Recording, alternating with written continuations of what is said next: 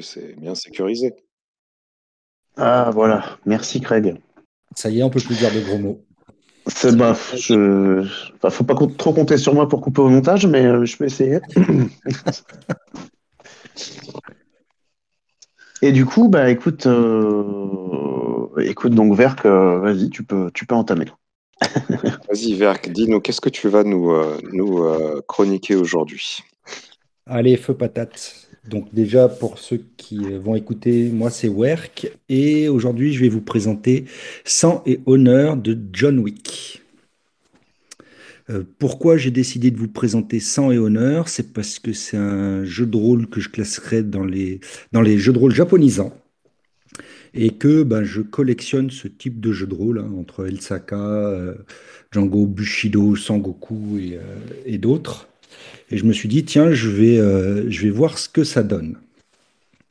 Donc j'ai commandé directement le bouquin sans passer par le PDF. Et au niveau de la description du bouquin, euh, m'est arrivé un petit bouquin, hein, c'est un format demi à 4 qui fait, du, coup là je peux l'avoir dans les mains, c'est cool, qui fait, je vais vous dire ça au niveau du nombre de pages, euh, qui fait 230 pages. Euh, le bouquin est super bien présenté. Euh, il n'y a pas de dessin dedans puisque toutes les illustrations, c'est des extractions d'estampes japonaises. Puisque Sang et Honneur propose de jouer dans le Japon médiéval. Ça, c'est la grande, la grande ligne du, du, jeu. Et la proposition de John Wick est de faire jouer dans le Japon médiéval historique. Mais vous verrez qu'on peut faire plein de choses avec ce jeu-là. Ce jeu est donc édité par euh, Arkane Asylum et on peut le trouver en PDF ou en, physique sur divers, euh, supports. Euh, il coûte 35 euros. Alors ça peut paraître un peu cher, hein, c'est la première réflexion que je me suis fait, ça peut paraître un peu cher par rapport au bouquin. Euh, mais ça reste du jeu de rôle, c'est-à-dire qu'avec 35 euros, quelqu'un qui accroche super bien à ce jeu peut y jouer des années et des années. Donc tout est, euh, tout est relatif. Euh, c'est bien présenté, c'est aéré. Le bouquin se sépare en deux grands chapitres. Un premier grand chapitre pour tout ce qui concerne les règles du jeu, jusqu'à à peu près la moitié du bouquin. Et après, plein de conseils pour les joueurs et les meneurs. Euh, je, fais une petite parenthèse, c'est des conseils à la John Wick. Donc pour ceux qui connaissent Dirty MJ et des choses comme ça, euh, vous ne serez pas dépaysés. Voilà pour ce qui concerne la, description du jeu. Maintenant, à qui s'adresse ce jeu? Et pour parler de la cible du jeu, il va falloir que je parle un petit peu du système. Donc ce jeu s'adresse principalement à des joueurs qui veulent explorer un peu les jeux de rôle asiatiques, puisque c'est le, corps du jeu. Mais ce jeu s'adresse surtout à des joueurs qui veulent de la narration partagée, que ce soit au niveau du MJ et au niveau des joueurs. Et là, je vais aborder le système. Le grand principe du jeu est que chaque fois que les joueurs font un jet de dés, ce n'est pas pour définir la réussite ou l'échec d'une action, c'est pour avoir le droit de raconter ce qui se passe. Euh, c'est-à-dire que le joueur qui décide de, fouiller une pièce, par exemple, le meneur de jeu dit bon, Ok, tu prends un risque euh, sous telle, telle caractéristique, fais ton jet. Et si le jet dépasse un certain nombre, c'est le joueur qui raconte ce qu'il va trouver. Donc il faut, au niveau euh, de la cible pour ce jeu, il faut des joueurs qui soient au courant de ce qui va se passer et, euh, qui aiment bien ça et qui soient prêts, entre guillemets, à endosser le, rôle du MJ le temps de leur description. Euh, et pour le MJ, il faut un MJ qui va accepter de ne pas avoir de, véritablement de scénario, mais plus beaucoup d'opportunités et beaucoup de PNJ pour meubler tout ça et pour rebondir à chaque fois sur les, idées des joueurs. Voilà, voilà le grand corps du jeu, sachant que le jeu en lui-même se divise en deux parties. On est, je le rappelle, dans le Japon médiéval.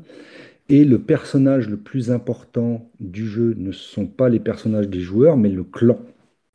Puisque le clan est créé, et si on joue en campagne, si on ne fait pas d'OS, de, one-shot, les joueurs vont devoir œuvrer pour que leur, leur clan progresse, pour que leur clan se développe, voire pour que leur, euh, leur chef de clan, leur daimyo, euh, devienne le shogun. Tout ça, c'est fait par des prises de décision, c'est-à-dire rien en ce qui concerne le clan n'est géré par des jets de dés, sauf une particularité. Si jamais le clan déclare la guerre à un ou d'autres clans, là, effectivement, la, la, guerre va être le vainqueur de la guerre et les conséquences pour le clan euh, vont être définies par des jets de dés. Voilà. Passer, euh, cette histoire de clan, on peut très bien jouer à sang et honneur en one shot ou sans prendre en compte le clan, juste avec, euh, les personnages. Et là, c'est, je dirais à la rigueur, c'est roule bambou, excusez-moi l'expression. Et puis voilà. Ce que je pensais trouver dans, euh, dans ce bouquin, bah, je pensais euh, trouver des règles, euh, des règles pour jouer dans le Japon médiéval, comme, comme ce que j'avais lu sur les, les différents sites qui en parlaient. Et ce que j'y ai trouvé, c'est un système de règles auquel moi, personnellement, j'ai beaucoup, beaucoup accroché, parce que le système est super léger. Euh, tout se résume à euh, est-ce que vous faites plus de 10 ou pas de 10 pour savoir qui raconte? Il y a, même si c'est au niveau du Japon médiéval, il y a quand même un système de magie à base de, de bénédiction et de prédiction. C'est-à-dire que c'est vraiment ancré dans la, dans la culture japonaise. Et, euh, et j'ai pas été déçu, et c'est surtout le système que j'ai absolument kiffé. Euh, et qui est, euh, qui est, je dirais, reposant pour le, pour le MJ parce que euh, plutôt que de bosser un, un gros scénario ou euh, une grosse campagne, tout s'enchaîne vis-à-vis des actions des joueurs pour peu qu'ils soient proactifs. Donc là, je bascule sur à qui, à qui s'adresse ce jeu. Ben, je dirais, j'ai fait en partie la réponse. Ce jeu s'adresse un, un MJ qui, euh, qui sait improviser, qui saura rebondir sur les idées des, des joueurs et qui, euh, et qui euh, je vais reprendre une expression euh, des PBTA, qui est fan des idées de ses joueurs. Et au niveau joueur, ce jeu s'adresse à des joueurs qui veulent vivre des, aventures, mais qui veulent aussi s'impliquer dans l'histoire et non pas, entre guillemets, juste, euh, juste la subir avec des grosses, euh, des guillemets. Donc, à mon sens, c'est pas forcément un jeu qui s'adresse à un, à un joueur ou à un MJ qui est complètement débutant, euh, surtout concernant le MJ, puisque là, il n'y a, pas de guide, il n'y a pas, euh, a pas si les joueurs font ça, il se passe ça ou quoi que ce soit, et c'est vraiment le, le MJ qui va décider de tout. C'est-à-dire que c'est aussi le MJ qui va décider quand faire faire un jet de dés aux joueurs pour laisser aux joueurs la possibilité de prendre la main pour euh, raconter ce qui se passe. Euh, est-ce que je me suis déjà servi de ce jeu? Oui, j'ai fait, euh, j'ai fait jouer plusieurs fois. J'ai fait jouer plusieurs fois le même scénario à des groupes différents. Et j'ai eu des parties, euh, complètement différentes, puisque par rapport à la situation de départ que je propose dans le scénario, euh, chaque groupe a réagi différemment en me donnant des pistes complètement différentes pour que le, scénario en, OS, hein, pour que le scénario prenne euh, des directions que je n'aurais pas soupçonnées. La principale critique, alors c'est pas la mienne, mais je vais répondre à une critique qui est assez récurrente.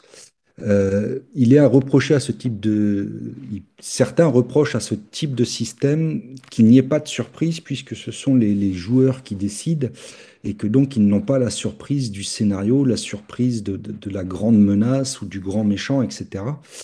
C'est vrai et c'est faux. La surprise lors des parties vient de ce que vont proposer euh, individuellement les joueurs. Et, euh, et ça donne franchement, euh, franchement des trucs très, très, très, très, très sympas. Voilà ce que je peux dire sur, sur sang et honneur. Si, euh, si vous êtes fan d'univers euh, japonisant avec des règles légères qui font la, la, la, la part belle à une narration euh, partagée, mais pas complètement partagée, hein, il y a quand même un MJ qui va euh, décrire les situations et, euh, et qui va euh, lui-même raconter si jamais les personnages, les joueurs n'obtiennent pas le privilège de pouvoir raconter, c'est le MJ qui raconte. Euh, je dirais, allez-y. Le système est également suffisamment souple pour ne pas se cantonner à du euh, Japon médiéval historique. On peut très bien prendre les règles et les transposer dans d'autres univers. Je pense en particulier à L5A. C'est pas, euh, c'est absolument pas, c'est absolument pas un souci. Donc voilà, si, euh, si vous aimez les jeux japonisants, si vous aimez les systèmes légers et si vous aimez la narration partagée, je dirais, allez-y. Euh, le système est très simple, il est bien expliqué, euh, il laisse la porte ouverte à toutes les, améliorations que vous voudriez y apporter, mais il tourne très très très bien en état. Voilà, j'ai essayé de faire plus court que la dernière fois où j'avais beaucoup parlé. Je ne sais pas au niveau timing si j'ai tenu 10 minutes ou pas, mais euh, du coup j'attends vos questions. Tu as, beaucoup parlé du système, il y a un peu de, background dans le, dans le bouquin? Alors dans le bouquin, non. Voilà, c'est euh, ouais, je- ça je l'ai pas précisé parce que moi ça m'a pas posé de souci parce que j'ai fait beaucoup jouer à des jeux japonisants ou, euh, ou asiatikisants ou je sais pas comment comment on peut dire ça. Donc non, il n'y a pas de background. Voilà. Après, euh, il, John Wick prévient dans, la préface, il met pas de background. Lui, il a pris comme a priori le, Japon du XVIe siècle, juste avant, juste avant qu'il y ait une unification et que ça soit la fin des périodes des, euh, des grands guerriers. Mais il se défend d'avoir fait un, un jeu historique en disant vous pouvez inventer l'univers que, l'univers que vous voulez avec mais il reprend les grandes, les grandes lignes japonaises que sont le code de l'honneur euh, et les, les petites choses comme ça. Et Voilà. vite fait, du coup, comme c'est un jeu qui repose, euh, bah, a priori, si j'ai bien compris, pas mal sur euh, l'improvisation, quoi. L'idée étant de partir, euh, si je comprends bien. Mhm. euh. Alors, est-ce que dedans, il te file des outils pour, euh, pour décorer, pour créer du rebondissement quand euh, c'est la fin de ta semaine et que t'es fatigué, tu vois ce que je veux dire?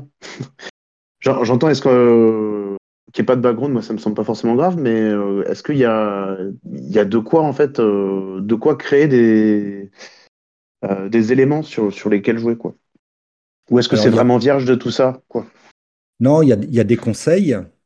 il y a des conseils pour construire. Alors, il appelle ça quand même un scénario, même si c'est pas vraiment un scénario. Il donne des conseils pour euh, pour pas rester sec par rapport aux différentes propositions des joueurs, mais tu as pas de t'as pas de table d'événements ou de choses comme ça. Donc, il faut, euh, quand, tu masterises à ce jeu-là, il faut euh, soit avoir une idée tout de suite, soit euh, tu peux directement dire à tes joueurs, eh ben, là, vous me posez une colle, vous voyez les choses comment. Euh, soit euh, faire très très simple. Euh, moi, j'ai suivi les conseils du bouquin qui dit de prévoir pas mal de PNJ et de bien travailler ces PNJ et plutôt que de prévoir un scénario, de prévoir des opportunités. Alors, comment est-ce que je pourrais expliquer ça? Sur le scénario, enfin sur le- les parties que j'ai fait jouer, je mets les personnages dans une situation. Ils, euh, ils ont été, euh, ils ont été attaqués, ils sont poursuivis depuis 15 jours et ils, traversent un bois quand ils entendent des, euh, bruits de combat.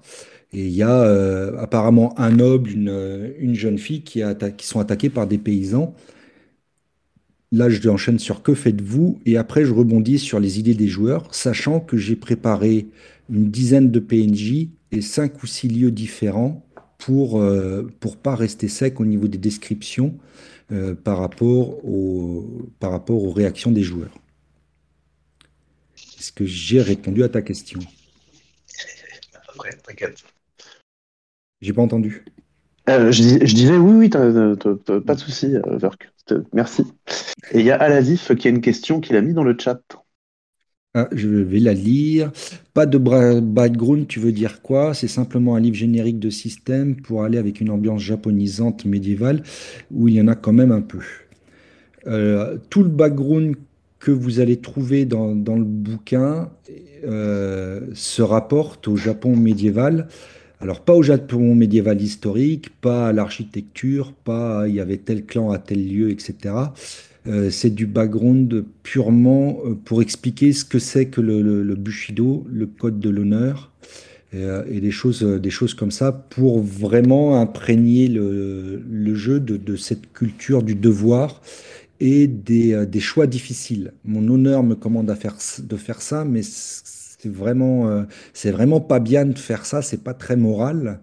Euh, moi, euh, que- qu'est-ce que va faire mon personnage? Est-ce qu'il va vraiment appliquer le code de l'honneur ou est-ce qu'il va essayer de biaiser? Voilà. Est-ce que ça répond à ta question, euh, Alasif? Euh, Oui, oui, très bien. D'ailleurs, j'ai une autre question. Tu as Oui. parlé très succinctement en fait d'un système de simili-magie lié effectivement à des bénédictions et des malédictions. Mhm. Tu pourrais en dire plus? Alors le, oui, tout à fait. Le, système de magie, tu as euh, une, classe de personnage qui est le conseiller spirituel qui peut, euh, pratiquer la magie. Et tu as deux types de magie. Tu as les bénédictions, hein, il va, il va au temple, il, euh, il prie, il acquiert des bénédictions qu'il peut distribuer aux joueurs. Alors une bénédiction, ça peut être la bénédiction de la chance sur un jet que tu as raté, tu peux relancer les dés voilà.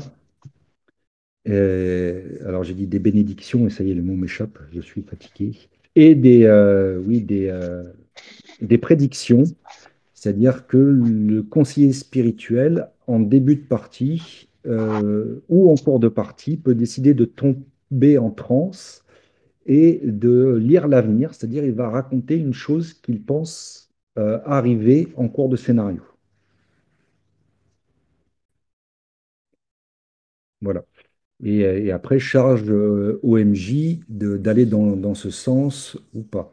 Euh, sur la dernière partie, ben, mon conseiller spirituel a dit, ben, en, en enrobant tout ça de- d'emphase, a dit il y aura un grand incendie. Et je suis allé dans ce sens-là.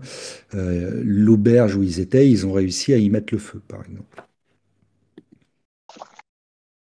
Voilà le, voilà le système de magie. Mais tu peux très bien euh, raccrocher ça au système de magie de, de L5A, par exemple, euh, sans, sans aucun souci. Il faut juste faire attention de ne pas tout déséquilibrer.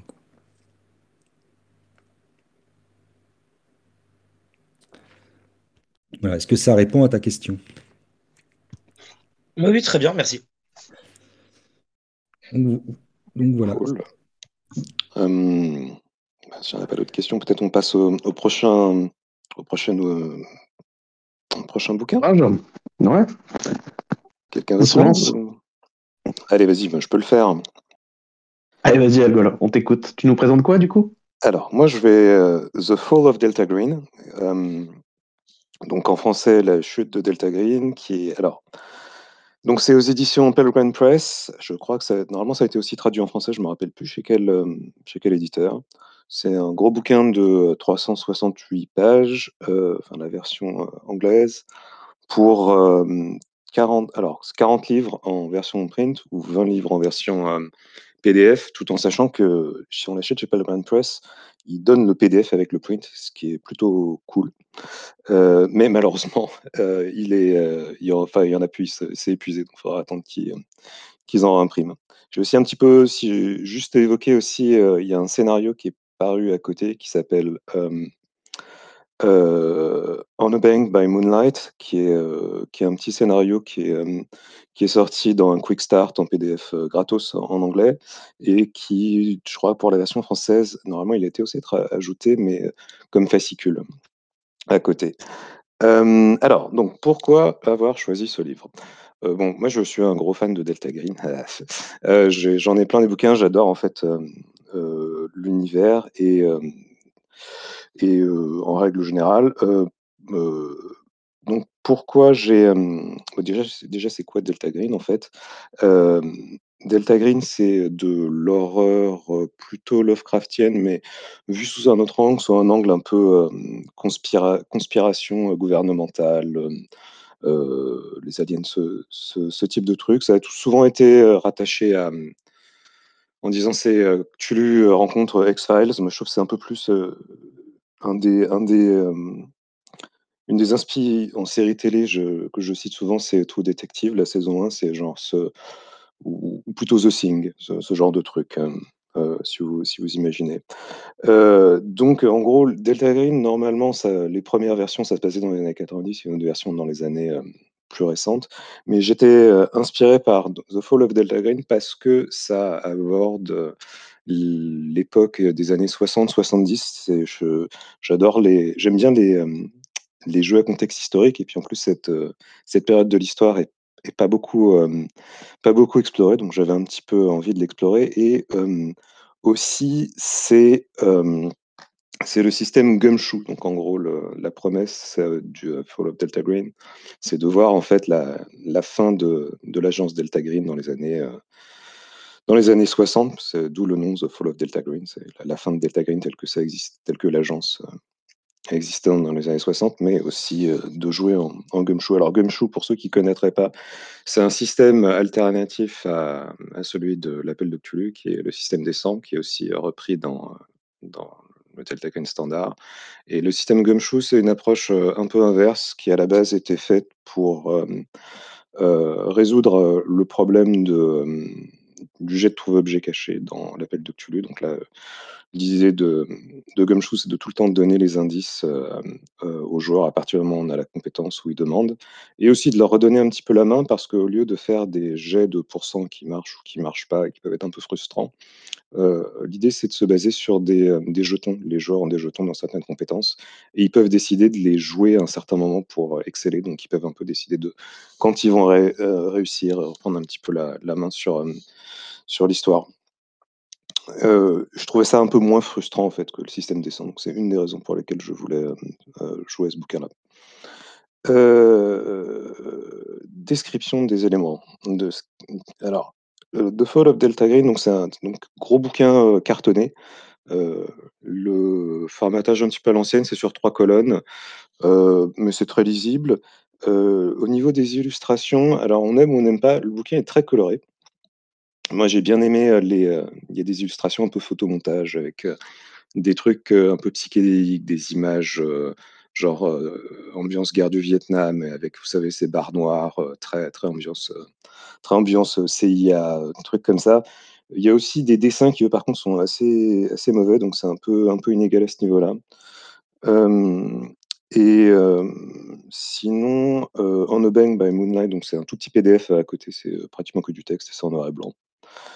Heu, qui est la cible du produit? Alors, hem, mmh, je pense que c'est probablement ceux qui veulent jouer en heu, je je vois 2- 2 publics, ceux qui veulent jouer à Delta Green en mode, heu, Gumshoe, heu, ou alors les aficionados un peu de Gumshoe, parce que j'en connais, heu, dans le côté anglophone, il y en a qui jurent que par, heu, cet éditeur et donc heu, qui vont jouer à du Gumshoe, mais heu, dans le mode, dans cet univers-là. Hem, après, heu, je pense qu'en général, pour des gens qui aiment bien, hem, qui aiment bien un peu l'horreur et plus et l'horreur Lovecraftienne, qui veulent, expérimenter ça sous sous un autre angle, ça peut être aussi, aussi une bonne cible. Heu, ce que je pensais trouver dans le dans le bouquin, alors des règles pour jouer, heu, à Delta Green dans Gumshoe, c'était prévu, du contenu spécial pour les années 60, je m'attendais un peu à ça. Un peu de lore spécifique, à cette période puisque donc, comme dis, donc Delta Green, c'est une sorte d'agence gouvernementale, heu, consp genre cachée au fin fond des des, du gouvernement américain et bah, il y a toute une histoire. Et donc dans les années 60, elle c'était censé être une un truc plus ou moins officiel et elle aurait disparu dans les années, hem, la fin des années 70, donc je m'attendais un peu à du lore, en fait, sur cette période, heu, années 60-70 et aussi des scénars, pour pour jouer, pas que du, heu alors ce que j'ai trouvé, heu, pas exactement ce que je que je venais chercher. Alors, heu, juste en gros, il y a une grosse, heu, partie, heu, création des persos. Enfin, il y a une petite présentation d'ailleurs qui représente qu'est-ce que c'est que Gumshoe et qu'est-ce que c'est que Delta Green et dès ce truc-là, en fait, ça donne un petit peu la puce à l'oreille de ce que ça va être la suite. On vous présente séparément Delta Green, c'est ça, Gumshoe, c'est ça. Il y a pas vraiment de, côté un peu, heu heu, mélanger les les 2. Ensuite, on a une, grosse création de 60 pages de de trucs qui reprend grosso modo les règles Gumshoe, mais à côté qui rajoute des morceaux des règles heu, de Delta Green, des trucs un peu spéciaux à Delta Green, genre les bonds, ce genre de trucs. Heu, m mais déjà là, on voit que là aussi, on voit qu'en fait il y a 2 morceaux, 2 systèmes qui ont été un peu collés les uns sur les autres. Après on a une grosse partie de règles, hem, qui reprend pareil tout ce qui est, heu, tout ce qui est la partie, heu, Gumshoe pour jouer aux règles. Ça reprend énormément de morceaux de Trail of Toulouse et de Night Black Agents pour ceux qui, hem, qui ont déjà. Heu, il y a des règles qui peuvent être assez compliquées. Par exemple, si on quand on la règle pour la gestion de la de la santé mentale, vous avez 3 façons différentes de perdre de la de la santé mentale. Après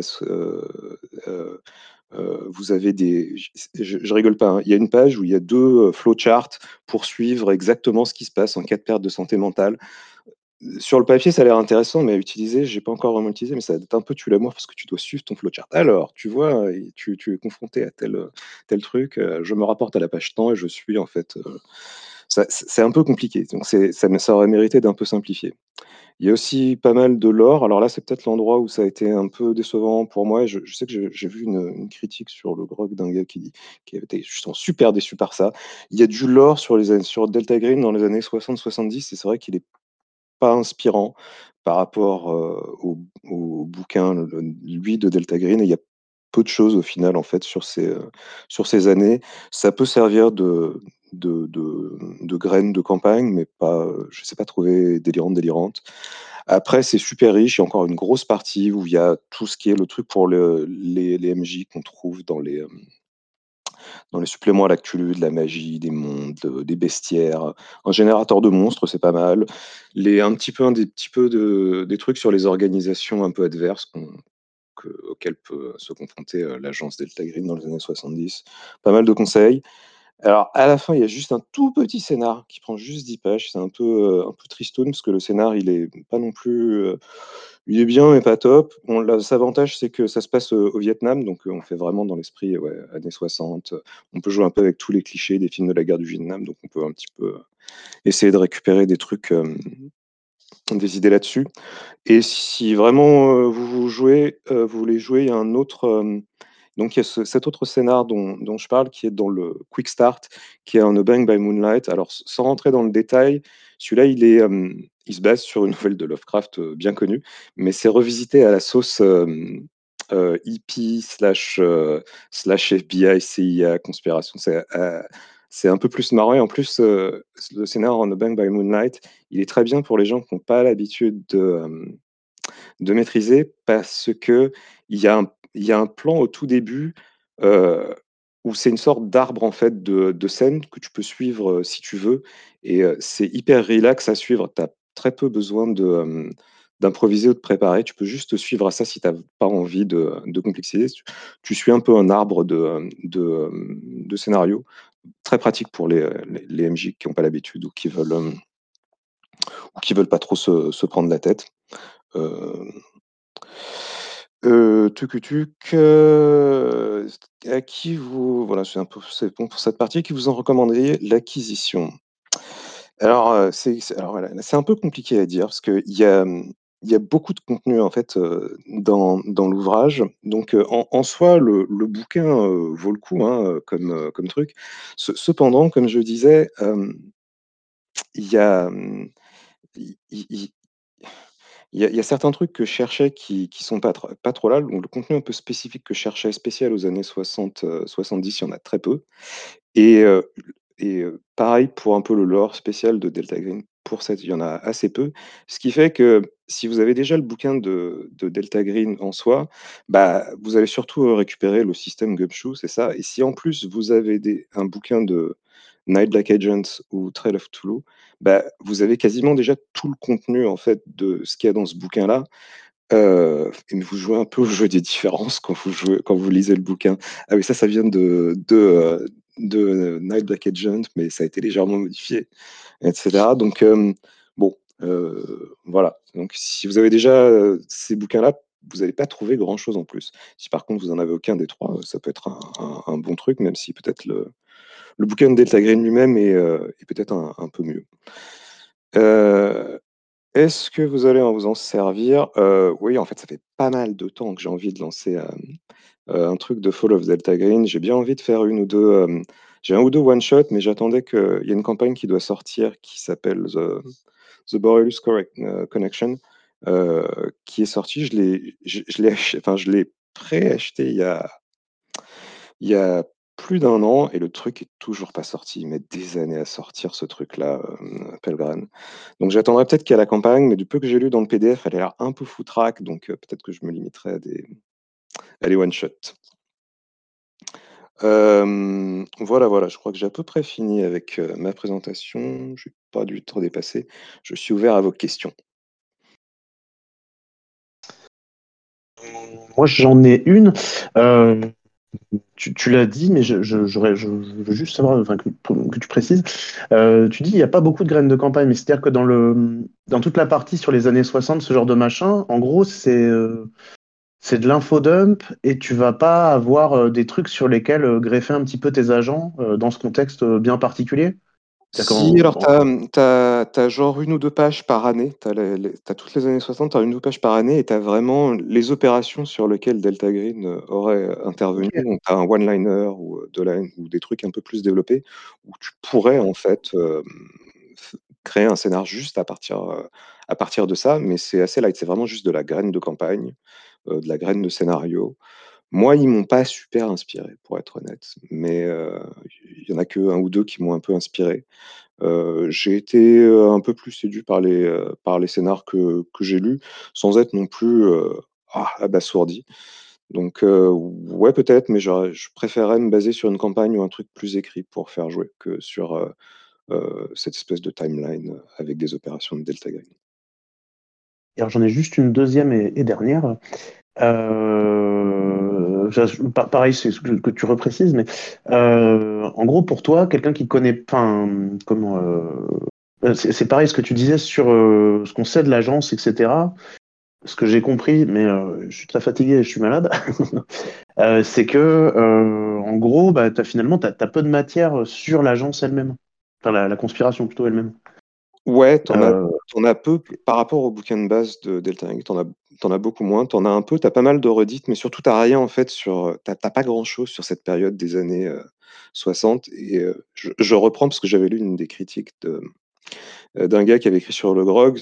Le, truc, il y a, enfin, l'histoire de, Delta Green, donc c'est une agence qui a, qui a été qui a débuté dans les années, dans les années 30 et qui a perduré plus ou moins secrètement et donc qui a un peu vraiment pris son essor dans les années 60.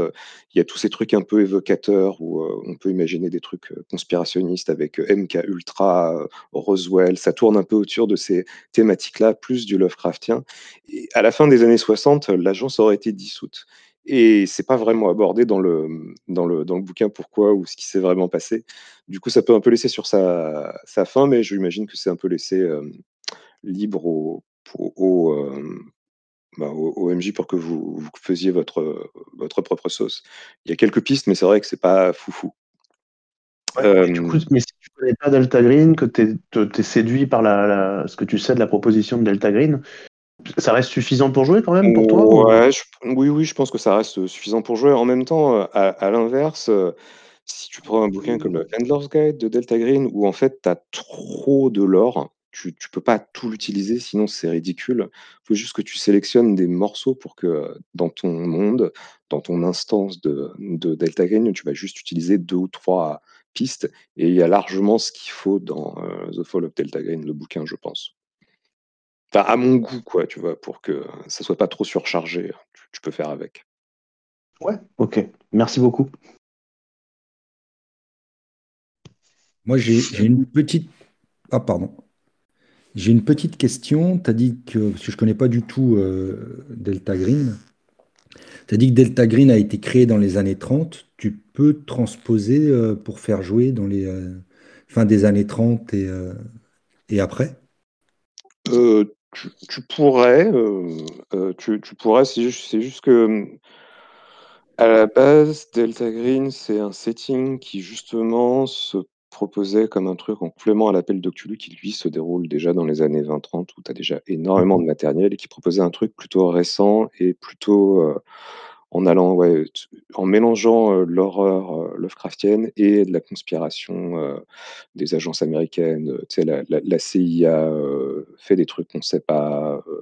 en fait, ils font des expériences sur les Américains, mais on vous cache, on vous cache tout. euh, ce, ce- ce genre de truc qui a, alors déjà, je pense, prête peu en fait aux années 30. Il y a déjà énormément de matière, matière dans les années 30. Ouais, Et ça, ça, ça ferait doublon avec, euh, avec l'appel, quoi. Ouais, voilà, et c'est plus, c'était plus pour euh, euh, explorer cette thématique-là dans les années, euh, dans les années 90. Et là, je, je trouve ça assez savoureux de revenir aussi dans les années euh, 60, où en fait c'est un peu là où tout a commencé sur, sur ces, euh, sur ces américaines, avec les complots autour de JFK, ce genre de truc. c'est cet, état d'esprit, tu mélanges ouais, un peu ce côté un peu complot, Roswell, JFK, tout ça avec, avec de l'horreur. De leur Lovecraftienne. Donc ça, ça, mar- ça marche bien sur cette époque plus que sur les années 20-30, je pense. Ok, ça marche. Moi, j'ai une question euh, plus système pour le coup, puisque là, ça a été très très clair au niveau du background, surtout avec les éclaircissements liés aux réponses, aux questions et aux réponses. Le système Gunshoe, euh, je connais pas trop et euh, alors j'ai bien compris pour le, le problème des jets euh, trouvés euh, objets cachés, mais par contre pour le système de jetons, qu'est-ce que qu- comment ça fonctionne? Qu'est-ce que ça apporte? euh, qu'est-ce que Alors, à mon goût, ça apporte deux choses. Et un, ça apporte- déjà, il y a une mécanique un peu d'attrition, où tu as un côté un peu plus angoissant que tu peux apporter là-dessus sur les joueurs. Un peu, ça, c'est con, ça fout, un- enfin, ça fout un peu les jetons de, de, de plus en avoir. Mais aussi, le truc que j'ai bien aimé, c'est que ça rend la main euh, au joueur quand il veut vraiment briller. Donc, c'est pas de la narration partagée, mais ça rend quand même un peu la main au joueur si jamais il a, décidé que non et tout, ce truc-là, il allait mettre le paquet en fait pour le réussir. Il peut garder des, jetons et, le jouer là-dessus. Et, ça, les rend plus acteurs en fait du truc, là où, où des scénarios à, l'appel d'Octulus, ça peut être assez linéaire et souvent tu peux subir en fait un jet, voire où même le MJ aurait se dit putain, j'aurais pas dû lui demander de faire un jet parce qu'en fait, on aurait pu faire un truc sympa, il avait une super idée, en fait, le jet nous pourrit le, résultat de l'histoire. Là, il peut dire, bah non, écoute, là, tu vois, je vais mettre tous mes jets, en, tous les points que j'ai pour réussir mon, mon lancer de, d'esquive ou de- d'interception ou de, de- poursuite pour essayer de, reprendre la main parce que je veux explorer ce, ce côté de l'histoire. D'accord, mais du coup, ça permet d'augmenter ses chances de réussite simplement, de, créer des éléments de jeu inattendus qui vont aider les joueurs, ou plutôt de faciliter les dés, euh, les jets en termes de score? Alors en fait, tu as deux, niveaux hein, dans Gumshoe. Tu as deux types de compétences. Tu as les compétences dites d'investigation. Ça, c'est les trucs pour résoudre la problématique de trouver les, trouver les indices. ok? Le concept de Gumshoe, c'est à partir du moment où tu as la compétence, par exemple, je sais pas, tu as chimie, ok, euh, et que c'est très mécanisé. Que tu, dans une scène, tu as ce qu'on appelle un corps clou, un truc qui est nécessaire pour, euh, pour avancer dans le, dans le, dans l'intrigue alors tu vas l'avoir. Après, tu peux dépenser aussi des points de ces euh, compétences d'investigation pour avoir un truc un peu cool. Donc, en plus de savoir que euh, ce, là, tu as trouvé, il y avait un, composé chimique un peu spécial, et ben, tu sauras, tu, si tu dépenses un point, on te dira oui, c'est peut-être un alcaloïde qui est lié à une telle, telle plante. Tu n'en as pas besoin pour, pour, euh, pour savoir qu'en fait, il se passe quelque chose de chimique. Ça, ça va te, te faire avancer là-dessus. Donc, ça, c'est pour tout ce qui est une partie des, de ta réserve de points qui est les compétences d'investigation. Et tu en as une autre qui est plus liée en fait au truc d'action, c'est sauter, conduire, etc. Là, tu as, euh, tu as, euh, tu, as, tu as des, euh, jetons et normalement tu, jettes un D6, le MJ en fait fixe la difficulté, par défaut je crois c'est c'est 4. Et en et ton, personnage, en fait, peut décider d'utiliser des points pour augmenter le résultat de son jet. Donc, il lance un D6, mais il dira, je vais dépenser plus 3 jetons, et là, tu es à peu près sûr qu'un truc normal, tu vas le réussir, par exemple. tu peux dépenser, des points pour, décider de, que tu voudras absolument réussir ce, ce jet en tant que joueur. Après, il y a plein de après il y a plein de plein de variations. C'est aussi un de ces problèmes de ce système de jeu, parce que comme il est il est à la base hyper simple et tu as juste un D6, heu, dès que tu veux faire enfin, tu as peu d'aléas et dès que tu veux faire un truc un peu plus compliqué, c'est un des problèmes du Gumshoe, c'est qu'au fur et à mesure, ils ont rajouté des règles, sur des règles, sur des règles, sur des règles, sur des règles. Heureusement, elles sont optionnelles, mais, heu, si tu voulais tous les utiliser, ça devient, heu, ça devient un peu comme la grammaire française, tu as des tonnes d'exceptions. Mais à la base, c'est hyper simple. Soit des points pour avoir des indices, heu, soit des points que tu peux dépenser pour réussir des actions. Est-ce que j'ai j'ai peut-être pas été syn très synthétique, mais j'espère que j'ai répondu à ta question. Oui, merci, c'était très clair, merci. On a d'autres questions ou je passe la main à, à une autre critique? Très bien. Moi, c'est cool. Eh Moi aussi. Qui veut prendre la prochaine critique? À l'ASIF ou, ou Daniel Brochard Ah bah écoute, moi je suis prêt, j'ai mon petit, mon petit truc sous les yeux, histoire de ne pas être à l'arrache comme la dernière fois, j'ai rédigé cette fois-ci un petit peu. Donc si ça te va à l'ASIF, moi je suis, je suis partant. Bien sûr, bien sûr, je compte sur toi pour m'envoyer euh, ce que tu as écrit. Oui, tout à fait. Euh, soulage tes doigts. Euh, ok, du coup, eh bien, moi, je vais euh, vous présenter Invincible, les sept vies du dragon. Donc, c'est une campagne, c'est une campagne pour Chronique oubliée fantasy. Je crois qu'elle existe aussi en, en 5e, enfin héros et dragons. pourquoi avoir choisi ce livre? Parce que je n'avais pas aimé Anatazerine et qu'on m'avait dit, mais tu devrais lire les, les, campagnes d'après de cet auteur, elles sont, mieux, elles sont plus jouables, etc. Voilà. Euh, ensuite, description des éléments. Donc, c'est un livre ouais, format MOOC, euh, couverture rigide, 335 pages. Tu peux facilement assommer quelqu'un avec, je pense.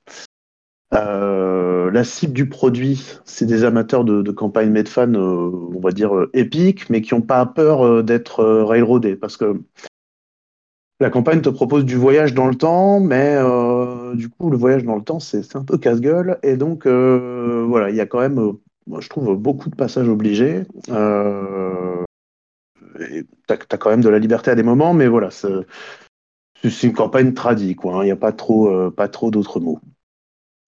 et quand je dis ça, c'est pas un, gros mot. Hein. chacun son kiff. Euh, ce que vous pensiez y trouver, donc un truc plus abouti qu'Anatazerine, bon, une histoire, euh, une histoire épique, j'imaginais, hein, parce que c'est un peu l'objet de ce genre de campagne. J'espérais que ce serait moins, euh, moins avec des clins d'œil drôles enfin, drôle avec des guillemets qu'Anatazerine. J'imaginais, puisqu'à chaque fois on me disait que c'était une campagne géniale, qu'il y avait des voyages dans le temps qui n'étaient pas trop trop abusés, parce que généralement les voyages dans le temps, c'est, enfin, en tout cas moi j'y trouve rarement mon compte. Euh, mais bref, hein, quelque chose pour me réconcilier avec ce, genre de campagne. Euh, et donc, ce que j'y avais trouvé, ce que j'y ai trouvé, euh, je vais essayer d'être concis, mais, mais je vais essayer quand même de détailler. disons, c'est côté, côté mise en page, ça a le même défaut que, que celle que j'ai citée avant pour moi. En fait, je trouve ça hyper chiant à utiliser. Il n'y a pas de récap rapide des factions, des enjeux. Il y a du texte à lire vraiment linéairement comme la campagne, quoi. Enfin, c'est, euh, t'as des secrets que t'apprends d'un scénario à l'autre.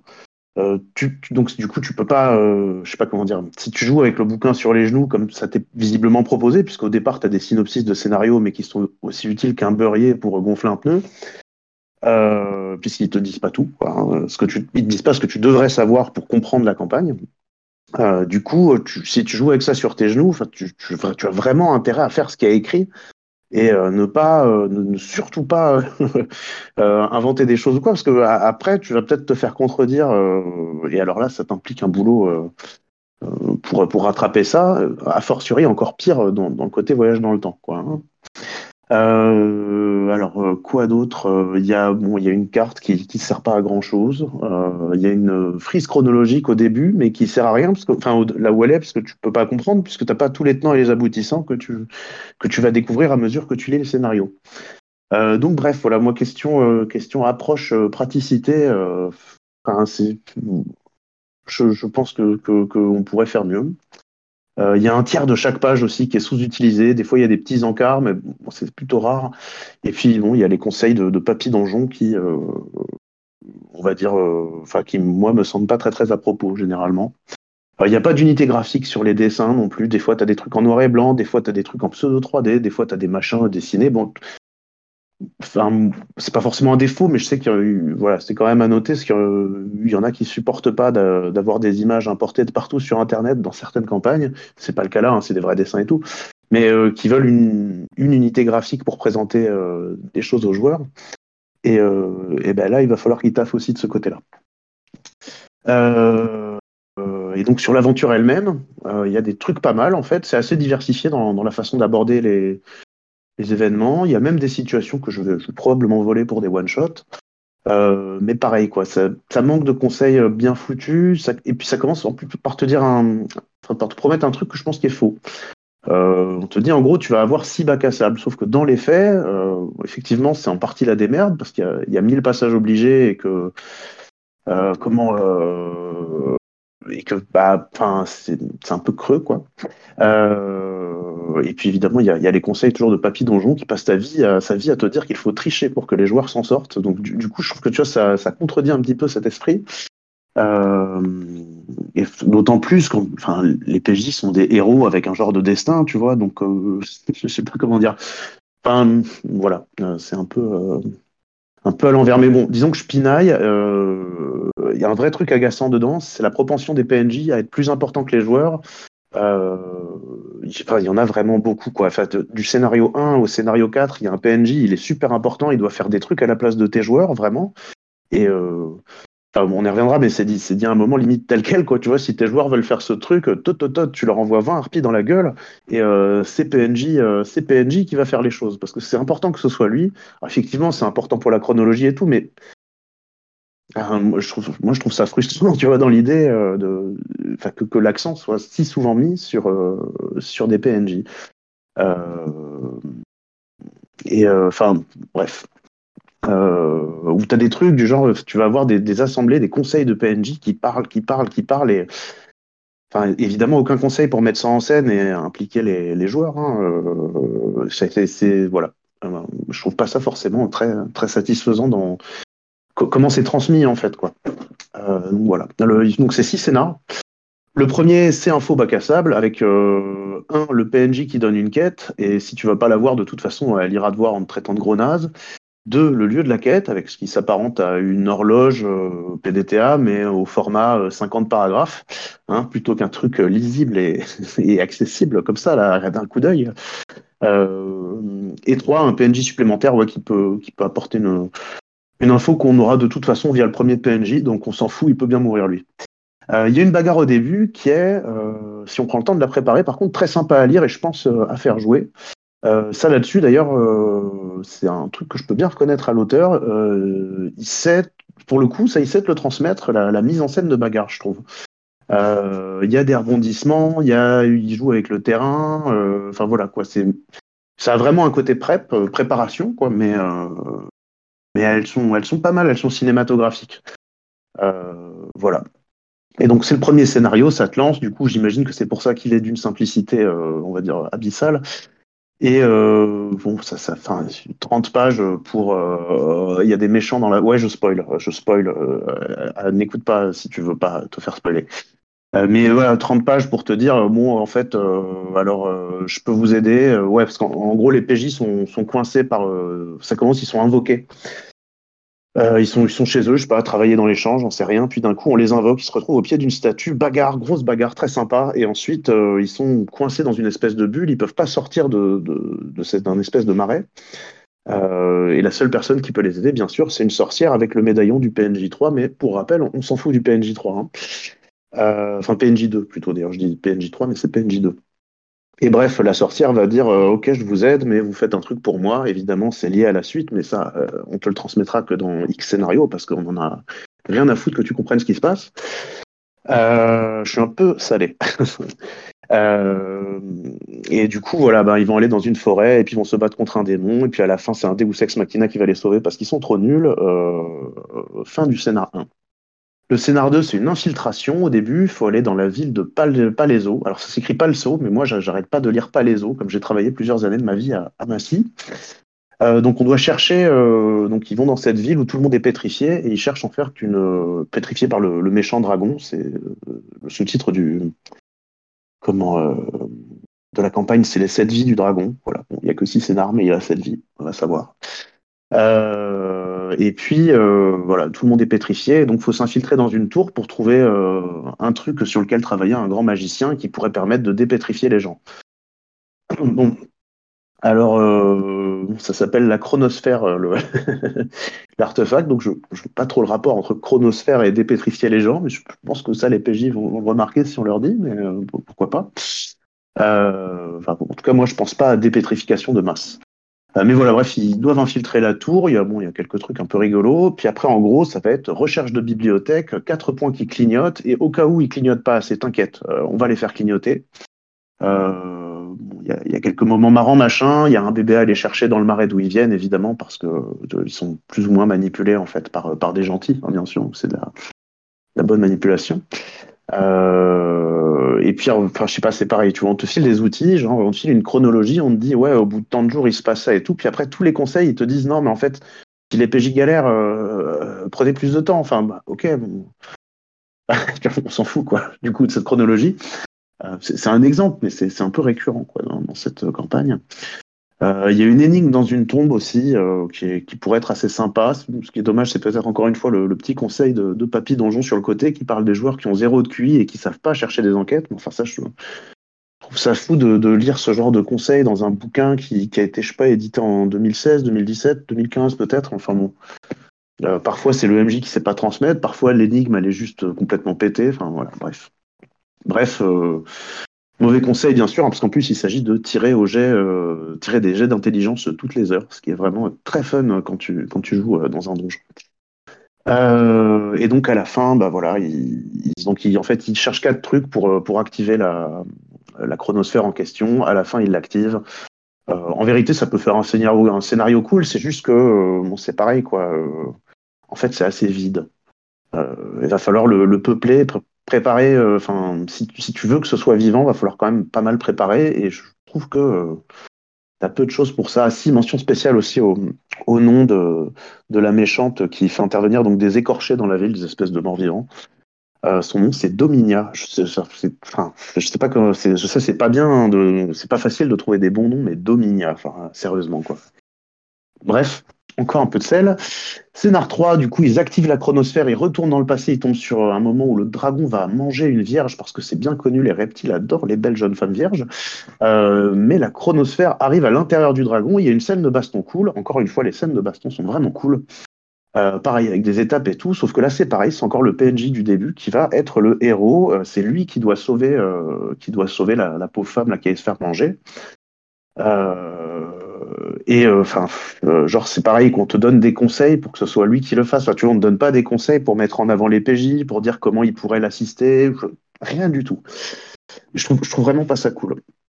Euh, et puis bref, bon après, en gros, ils ont, ils ont sauvé cette jeune fille pour l'instant, mais on comprend que bah, les tribus, à l'époque, il y avait des tribus barbares visiblement, donc on a fait un saut dans le temps. Et ces tribus barbares, elles vivaient euh, bah, terrorisées par ce dragon, et donc elles lui offraient une femme euh, tous les ans, ou je sais plus quoi, qui est euh, tirée au sort avec des runes. Bien entendu, il y a des trucages dans tout ça. comment il y a des chefs qui payent pour pas que leur fille soit tirée par donc des harpies qui, organisent un petit peu le sacrifice. et les PJ, ils ont interrompu ce, ce sacrifice, donc il va falloir qu'ils convainquent les barbares soit de se retourner contre le dragon, soit, euh, bah, soit sinon on va les mettre en prison. Mais de toute façon, à la fin, enfin, je sais pas comment dire, quoi qu'il se passe, ça va rien changer. euh, quoi qu'il se passe, ça va rien changer parce que soit euh, ils convainquent les gens et euh, donc donc il y a un chef de tribu, celui de la, le père de la fille qui a été sauvé, qui va les amener devant le conseil des harpies pour tenter de les convaincre que ouais, euh, franchement, euh, on est Watt 1000, euh, on devrait pas avoir peur d'un dragon. Mais dedans, évidemment, il y a un traître et quoi qu'il arrive, donc ça se passe mal. Il y a de grandes chances que les PJ soient jetés face à un kraken, mais qui peuvent, qui peuvent convaincre en étant gentils. Enfin, on n'a pas dû lire la même définition du kraken, mais pourquoi pas. Euh, les factions, elles sont décrites au travers de stat blocks. je, trouve ça tout à fait normal de mettre des stat blocks hein, dans, un donge, ça fait partie du genre. Mais euh, en fait, ce que j'aurais aimé, tu vois, c'est un schéma, un truc comme ça, qui m'explique les interactions entre ces gens, enfin, que je puisse avoir sous les yeux et que je sois pas obligé de tourner des pages, parce que j'imagine qu'en menant ça, on tourne des pages. Et puis c'est là aussi que tu as un conseil avec, euh, pareil, 4 ou 5 PNJ de chaque côté, enfin, de plutôt 3-4 par faction, il y a 4-5 factions, tu sais pas bien les identifier, hein, c'est jamais bien résumé. Et euh, entre eux, ils discutent du sort des PJ, du machin du dragon, mais enfin, t'as aucun conseil de mise en scène pour ça. Et soit tu vas, tu, vas faire ça à la troisième personne, parce que tu, enfin, tu peux, si t'es MJ, t'amuser à jouer quatre PNJ qui se parlent entre eux, mais je sais pas si c'est très très intéressant. Euh, ou soit t'as vraiment un très très bon talent de mise en scène, quoi. Et en tout cas, une chose est sûre, t'as pas de conseil pour jouer ça. T'as que, que les réactions des gens, comment ils se comportent euh, vite fait. Et euh, c'est très flou, quoi. Bref, à la fin du procès, quoi qu'il arrive, euh, ça, peut se terminer de plusieurs façons. Hein, comment Mais en fait, à la fin, quoi qu'il arrive, les PJ, n'ont qu'une seule destination, c'est d'aller voir un Ent, enfin un un, arbre vivant qui s'appelle Pelomonus ou je sais plus trop, un nom comme ça, euh, qu'on te décrit à jouer entre, entre un Ent et Yoda, ce qui est. Euh, enfin, moi, je vois déjà ma table en train de se foutre de ma gueule si je fais ça, mais, peut-être ça peut prendre. Hein. Euh, et puis, enfin, ouais, bref. En fait, c'est un scénar qui a une, composante sociale assez forte et qui serait. qui mériterait pareil. En fait, il y, a, il y a des bonnes idées dedans. il y a des trucs qu'on peut faire qui sont sympas, je pense, mais ça demande encore une fois beaucoup de travail et on n'est vraiment pas aidé, je trouve, euh, par euh, la, façon de le transmettre. Pour moi, c'est le gros problème du livre. Hein. Euh, j'essaie d'aller plus vite sur les trois scénars restants, hein, histoire de ne pas, pas passer non plus 8 heures. donc en fait, le scénar 4, bah, c'est comme le scénar 2, le Ent. Alors le Ent, là, il fait une prophétie. En gros, il faut trouver quatre objets. Il faut faire vite parce que les PJ commencent lentement à disparaître de la réalité à cause des effets de la chronosphère. Pourquoi pas C'est magique, elle est très bien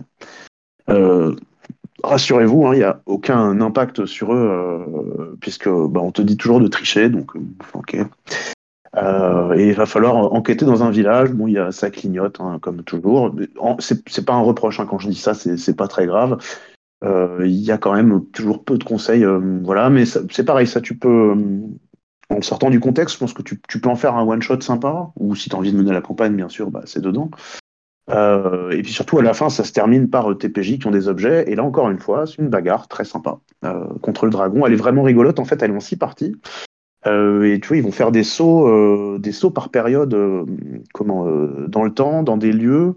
Ils vont se retrouver à un moment où c'est, comment, où il y a justement une partie de la bagarre, c'est qu'il n'y a pas de bagarre et qu'ils tombent dans le demi-plan d'un espèce d'ange qui lui n'a pas envie du tout qu'on se batte chez lui. Enfin, comment dire, c'est particulier, mais ça, c'est bien foutu. C'est pareil, encore une fois, j'insiste, c'est assez cinématographique. Et, euh, ça, là-dessus, vraiment, je trouve que l'auteur, il a un talent, pour le coup. Euh, qui suis-je pour juger du talent des auteurs? Hein, Personne, bien sûr, mais en tout cas, moi, ça m'a pas mal. Euh, pas mal. Enfin, je, voilà, je me voyais bien dedans, quoi. bon, il y a un gros. Voilà, il y a un gros. La baston, elle a un gros potentiel. Le scénar, c'est un scénar convenu, mais la mise en œuvre, elle est pareille, toujours assez médiocre parce qu'on a du mal à se repérer, quoi. Euh, et c'est toujours, enfin, faut vraiment, faut vraiment tout lire. Il n'y a rien qui est mis en avant. Il n'y a pas de truc en grade. Enfin, bref, bref, j'arrête pas de le répéter. Euh, et puis euh, là, c'est le moment où on quitte enfin les, PNJ qui sont les héros, mais évidemment, on en trouve un nouveau qui orchestre tout ça, qui voit dans le temps la fille des, autres PNJ d'avant, en fait, quoi. En gros. Euh, voilà, acte 5, donc euh, les PJ se retrouvent à l'époque où il faut pour en finir avec le dragon, qui est donc euh, maintenant Lithochronos, qui a, complètement absorbé la sphère, blablabla. Il y a une armée devant la ville dans laquelle on s'était infiltré dans le scénario 2. Et donc, il y a un magicien qui a réuni tous les chefs pour, pour, comment, bah, pour prendre les dernières décisions avant d'aller avant se friter avec les, armées du gros méchant. Quoi. Donc bon, c'est basique, mais pourquoi pas. Et, euh, et, du coup, c'est en fait le mage va se faire assassiner et il a prévu un petit piège. Euh, en gros, euh, hop, vous êtes coupé de la réalité tant qu'on trouve pas l'assassin. Puis si personne l'a trouvé dans 6 heures, vous allez tous crever. Voilà. et du coup, en vrai, ça fait un huis clos qui a un pareil, un potentiel gigantesque. Je le trouve vraiment sympa, sauf que, eh ben, devinez quoi Encore une fois, tout se passe au travers des, des PNJ. Enfin, tout se passe au travers. On ne parle que des PNJ. On te donne aucun aucun truc pour insérer tes, PJ là-dedans. Euh, on te comment euh, on te file tout ce qui va se passer en mal, mais tu n'as jamais de jamais de ficelle à tirer pour euh, pour insérer tes joueurs dans ce qui se passe. Donc tu pourrais jouer ce week clos sans eux quoi. alors j'exagère en disant ça, mais mais en vérité c'est pareil, c'est toujours le même problème. Tu tu n'es pas aidé tu, as un truc qui, va être dur en plus à, mener, à mettre en scène, vu le nombre de PNJ, ce qui se passe, le fait que petit à petit, bah, ils deviennent tous de plus en plus parano, ils sont en train de flipper. D'autant que, enfin ouais, euh, l'assassin pour le trouver et tout, en plus, moi je trouve que c'est, euh, euh, le, piège qui a, été tendu au magicien, il est très retors, il est très bien vu, hein, mais il est très retors et enfin faut, faut le trouver quoi. et pareil, t'as, t'as peu de machins sur des indices filer à tes joueurs. C'est quand même plus ou moins une enquête. Donc, euh, bah, faut, quand même, faut, quand même filer de, filer de la viande aux joueurs. Quoi. Bref. Bref, euh, mi figue, mi raisin, parce que voilà, c'est une très bonne idée. Euh, il y, a, y, a, voilà, y a plein de potentiel et, et, malheureusement, ce sera très dur à mettre en scène. Euh, et puis bon, bref, à la fin, en fait, c'était une vanne. Il allait pas tuer tout le monde, mais c'était pour inciter les gens à, je sais pas, s'entretuer. bref. euh, mais bon. Euh, et donc, il y a une grosse bagarre de, masse avec un système de, points de bataille. Et selon selon la fin, bon, bah, en fait, quelle que soit l'issue, ça n'a pas tant d'importance finalement, puisque euh, bah, on gagne juste un PNJ euh, Dark Sasuke euh, trop dark en plus, qui est très important, et, les personnages vont quand même trouver le temps de s'entraîner pour passer un niveau et arriver au dernier scénario, où en fait on apprend que le dragon a des Orcrux, enfin je veux dire des spires immortels à qui il a transmis une partie de lui-même avant de le, le, temps de sceller son corps dans une grosse armure en adamantium, parce que l'adamantium c'est stylé, c'est très résistant. Et en gros, euh, il faut les igouiller en 24 heures, euh, les 5, pour avoir une chance d'atteindre le dragon et d'aller le et d'aller en finir avec cette histoire. Euh, donc pareil, dans l'idée, c'est pas trop mal parce qu'en fait, on arrive au, bastion, enfin à, la ville en gros tenue par par, les, méchants, très méchants. et en fait, en théorie, il faudrait enquêter dedans, faudrait faut, faut retrouver en gros ces, cinq émissaires et puis en finir avec eux, et puis en 24 heures, parce que si t'en tues un et qu'ils ils reviennent à la vie au bout de 24 heures en fait. Et si t'en tues un et qu'il revient à la vie, normalement, il devrait, euh, il s'entourer un petit peu mieux et chercher qui, qui a fait ça, quoi. Euh, bon, t'as quand même un conseil pour te dire que comme ils sont pas vraiment humains, ils pourraient tout à fait prendre des décisions irrationnelles. C'est probablement pour ça qu'ils sont chefs de guerre. Euh, bref, les conseils sont toujours aussi moisis. Euh, et surtout, ça manque d'un truc pour rendre ça vivant. Enfin, je sais pas, il y, a quelques suggestions d'événements, mais franchement, des tables de lieux, de, rencontres, des, petites idées, tu vois. Mais pour le coup, moi, j'aurais besoin de graines, en fait, dans l'idée, tu vois, pour, euh, pour faire qu'il se passe des choses et pas juste compter sur euh, les, enfin, les, quelques lieux et PNJ qu'il peut y avoir qui sont bah, plutôt plats, quoi. À mon goût, en tout cas. Bref, faire un vrai bac à sable, ça aurait été vachement plus marrant. Euh, et bon, à la fin, euh, à la voilà, bah, il, tue, euh, il les Orcrux, et puis euh, il y a l'affrontement final dans la forge. Et bon, heureusement qu'il y a les PNJ présents et ceux du passé, hein, qui, sont, qui sont là pour briller jusqu'à la fin, à côté de tes joueurs. mais la bagarre est pas mal, c'est pareil, ça franchement, vraiment, elles, sont, elles sont cool ces bagarres.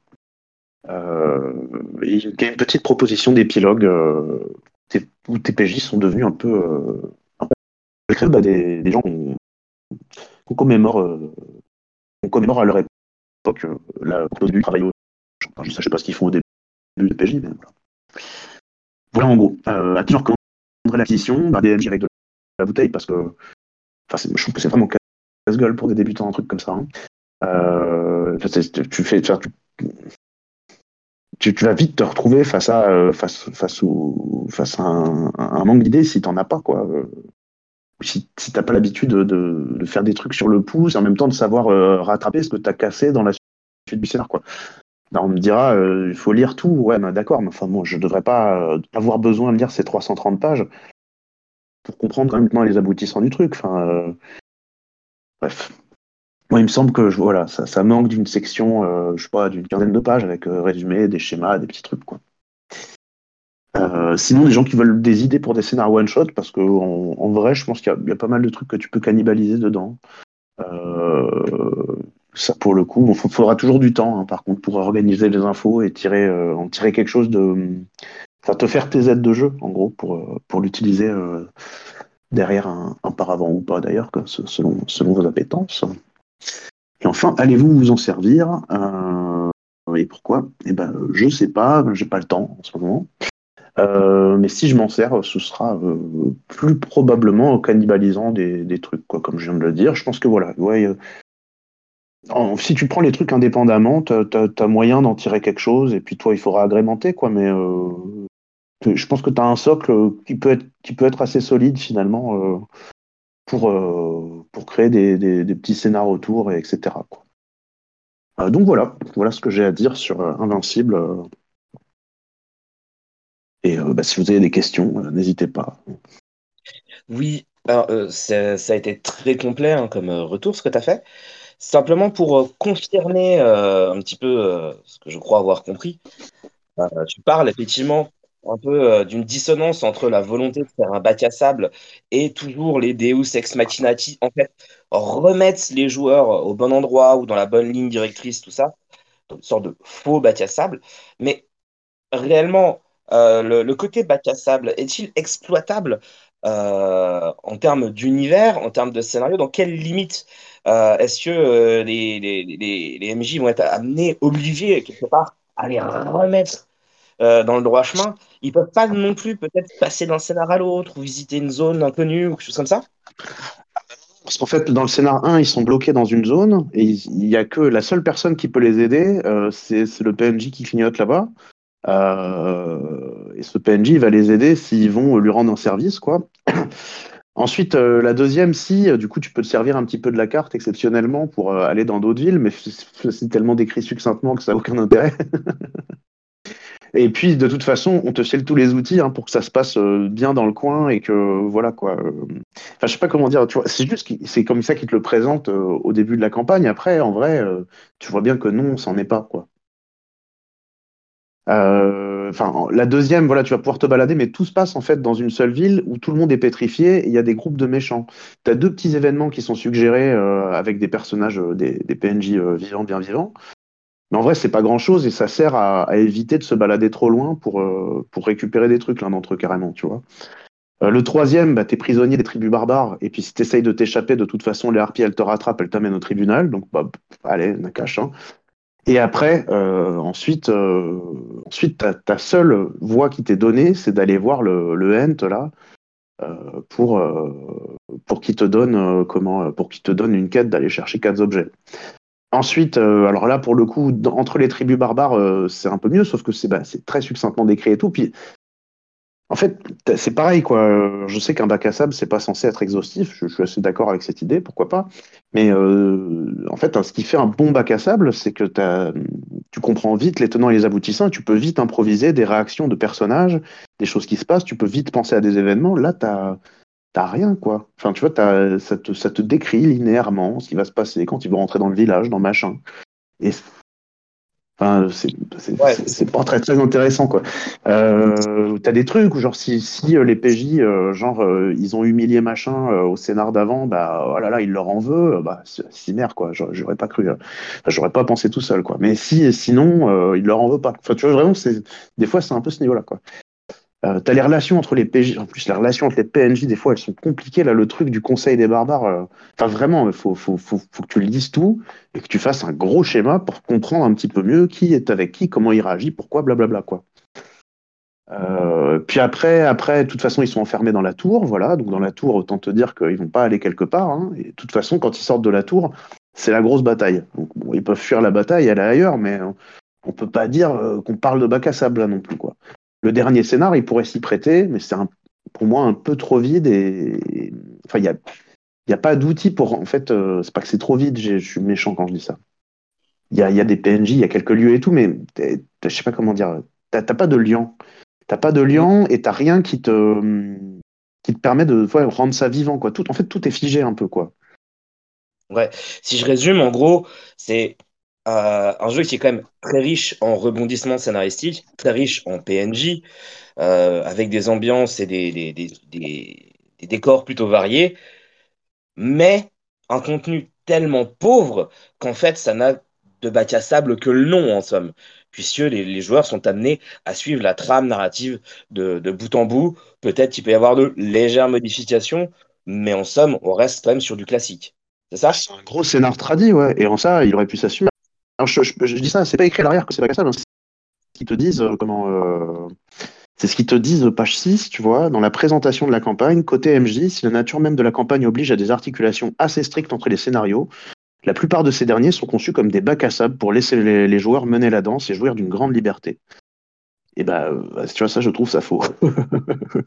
Oui, en fait, c'est juste l'ordre des actions et de comment on les Mais, réalise. Voilà, si de voilà, c'est- c'est- bah, oui, voilà. Bah, oui, c'est ça, c'est du, pur classique.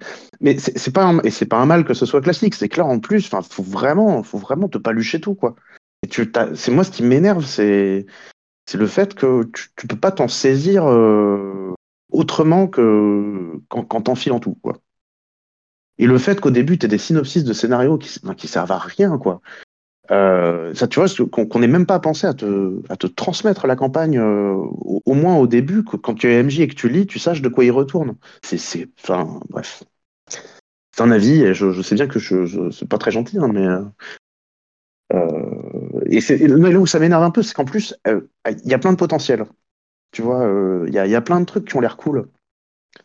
Bref.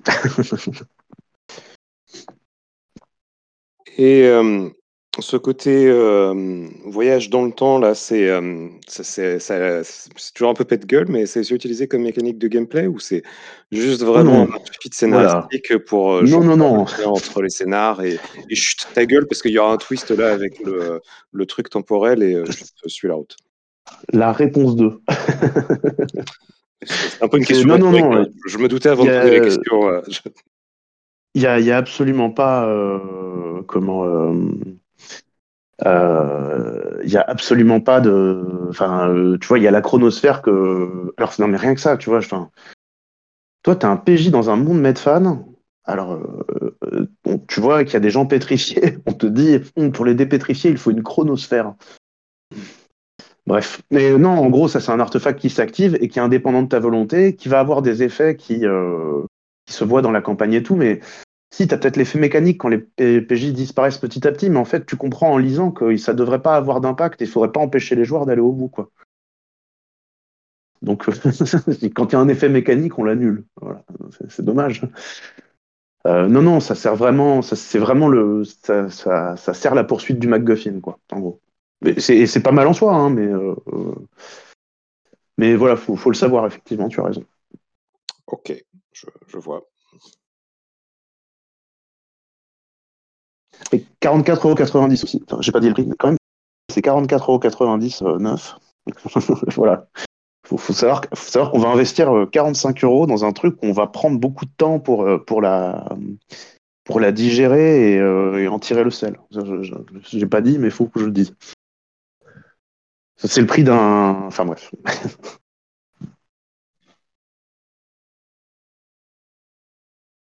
oui, tout.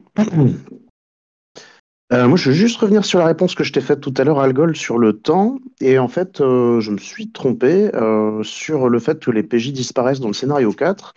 Il n'y a pas de conseil moisi de papy donjon. Voilà. C'était mon sentiment, mais là, je viens d'aller regarder en me disant je, je veux en être sûr. Et, non, c'est juste qu'il y, a peu de chances qu'ils arrivent au bout. qu'ils arrivent au bout du processus et en fait ce processus leur donne de gros avantages pour se battre contre le dragon après.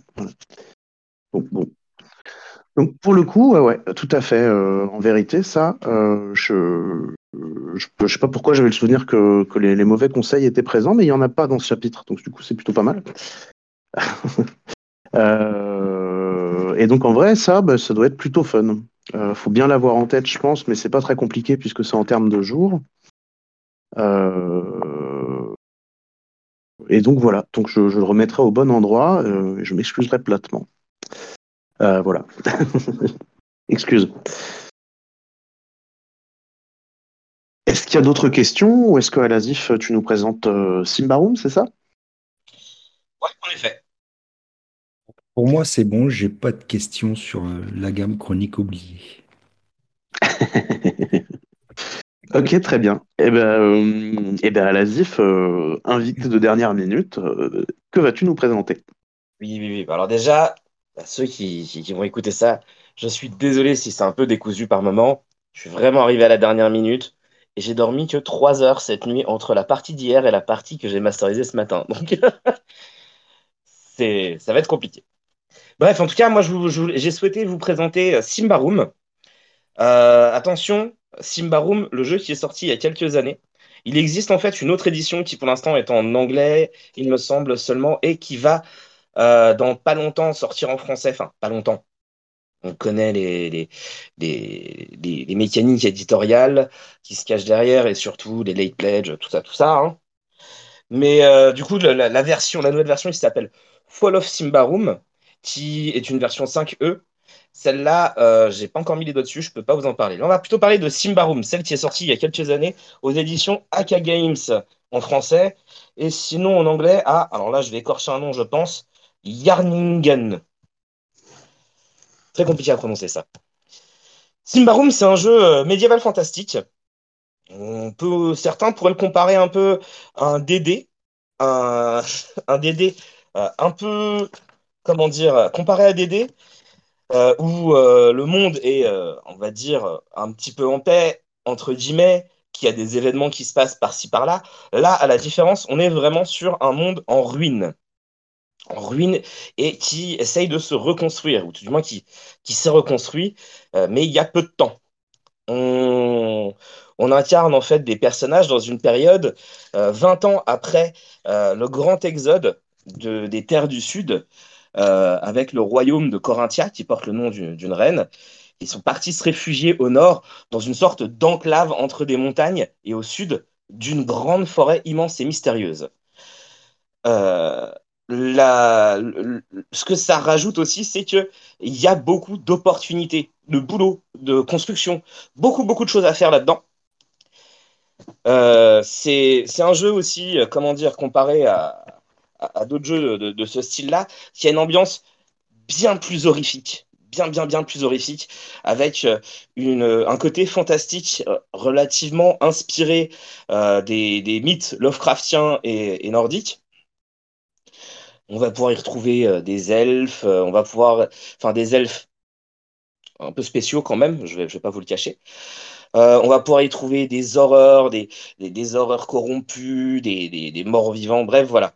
Il faut savoir que du coup, la plupart du territoire étant, enfin, où on joue, étant peuplé depuis à peine une vingtaine d'années, euh, toutes les villes sont neuves, les cités sont neuves, ou bien en cours de construction.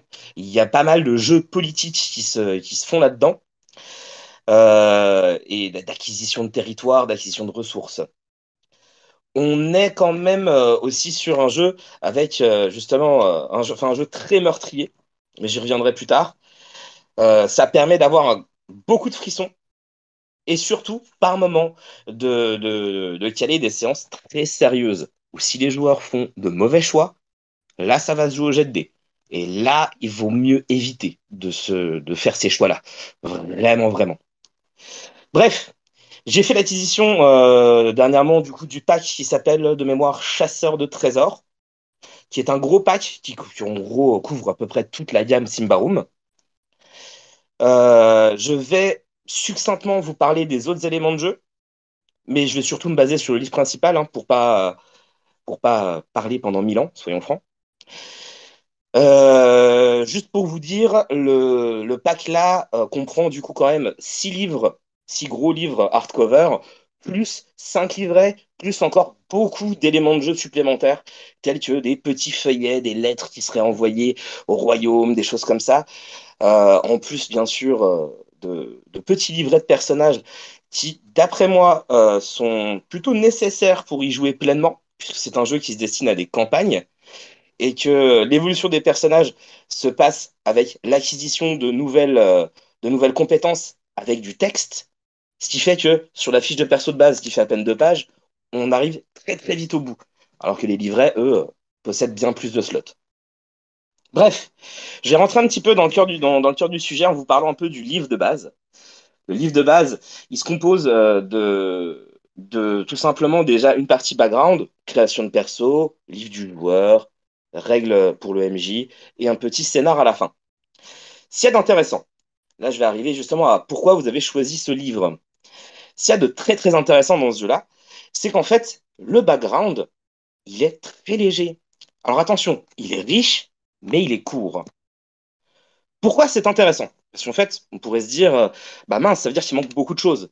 Non, c'est parce que aussi bien les joueurs que les MJ vont être amenés à découvrir le, background au fur et à mesure de leurs aventures.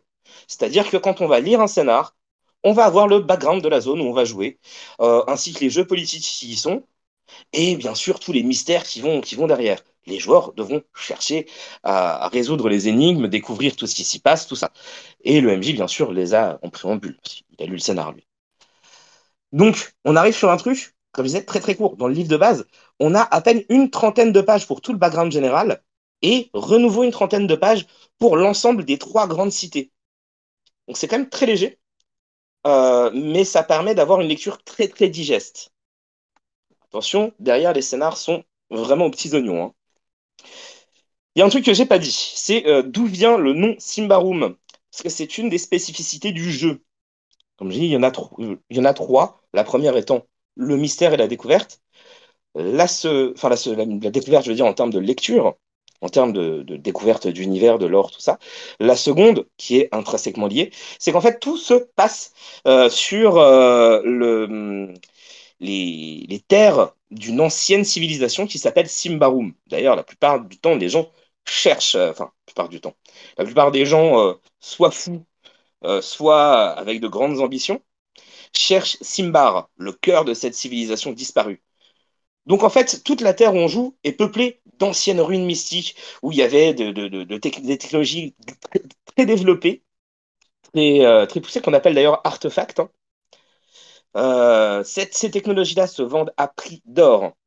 Les joueurs d'ailleurs vont incarner, dans le cadre euh, des scénars, des chasseurs de trésors. Et ils vont chercher des artefacts et ou des, créatures, sauver des créatures.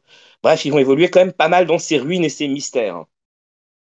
Dernière spécificité, j'en ai un petit peu parlé, ça va être quand même aussi son système de jeu. Son système de jeu est très très très simple, mais en fait, il permet une grande, grande, grande euh, euh, possibilité, enfin de grandes possibilités, ainsi que une grande fluidité dans le jeu.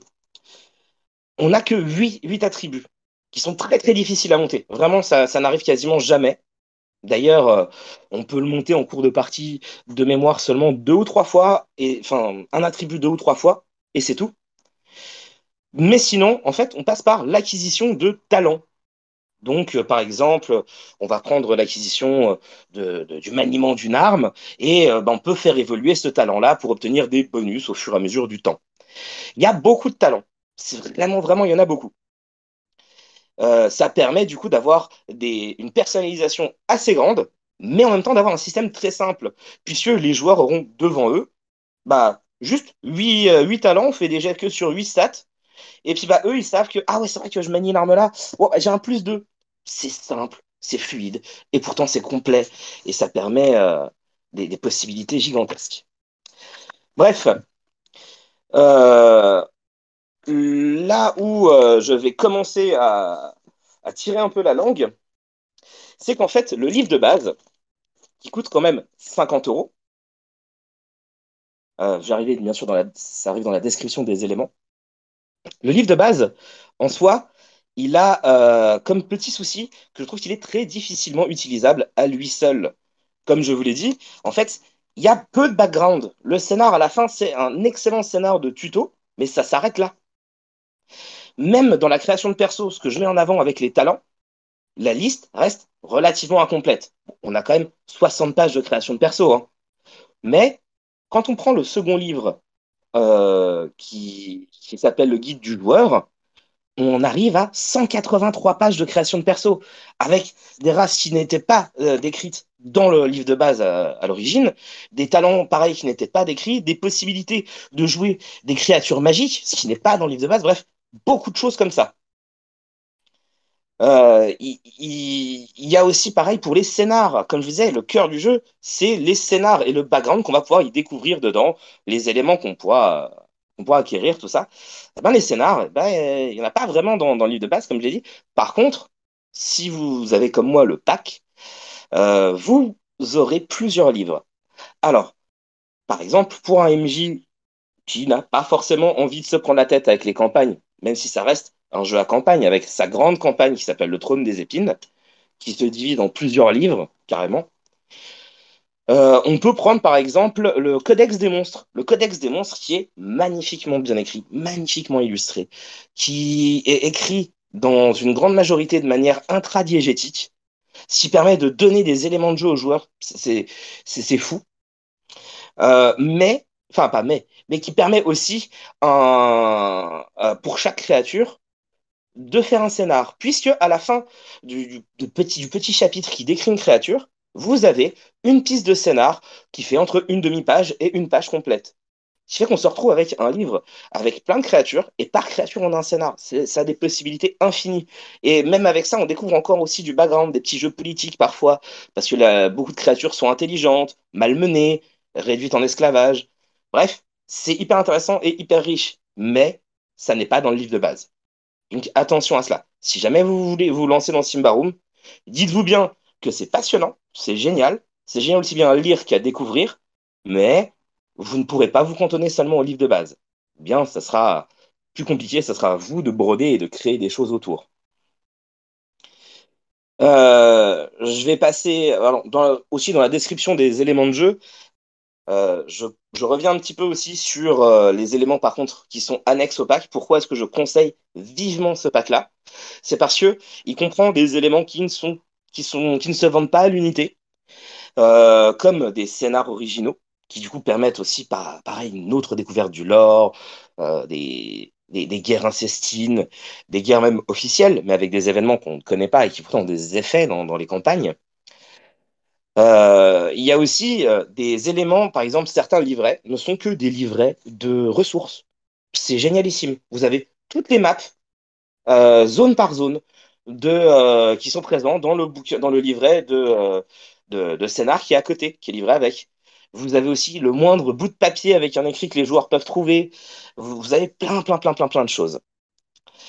Euh, Il y, a même des secrets euh, OMG, euh, comme ce qui se passe en réalité à l'extérieur de cette enclave de montagne, puisque tout n'a pas forcément été détruit.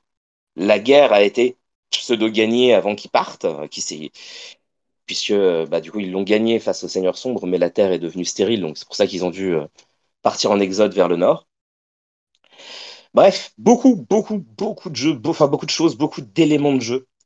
C'est assez fou, c'est riche, mais c'est clair et c'est lisible. Je vais passer à qui est la cible du produit.